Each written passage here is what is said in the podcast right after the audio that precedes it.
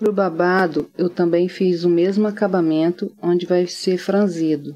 Então, faz o acabamento, depois passa duas costuras para franzir, mas para isso, a roda do babado tem que estar tá fechado.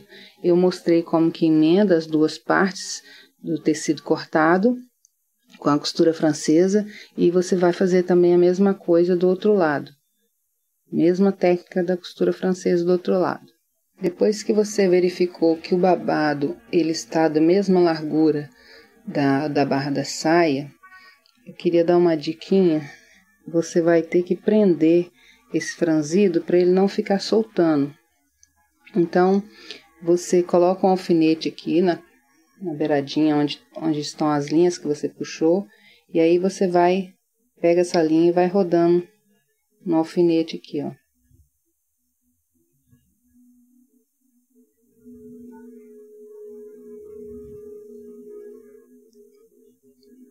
Só para ele não soltar. E aí você distribui franzido por igual.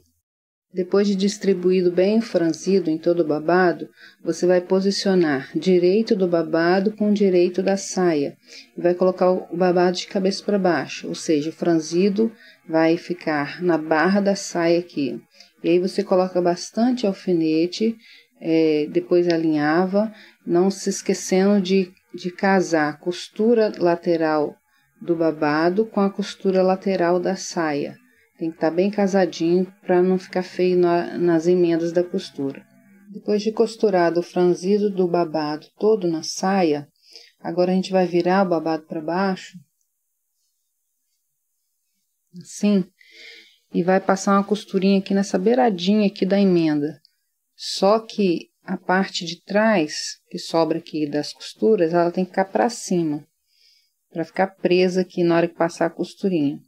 E eu vou passar uma costura bem na beiradinha e outra um pouquinho mais para cima para o babado ficar bem preso essa parte que sobra aqui, ó.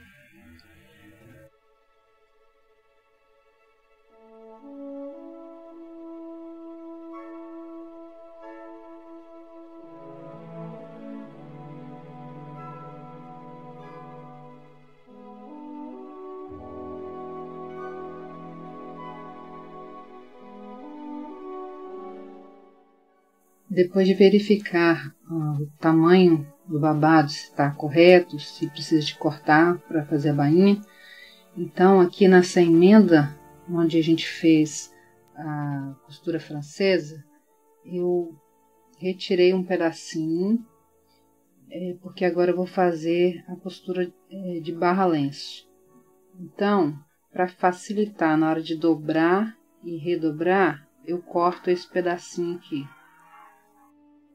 E aí, para fazer a barra lenço, você vira uma vez, uma quantidade mínima possível e costura bem na beiradinha.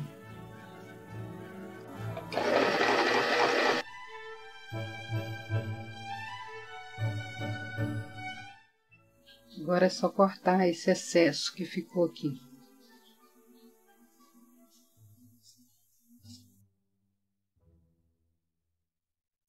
Depois de refilar toda a bainha, você vai costurar virando isso aqui para dentro.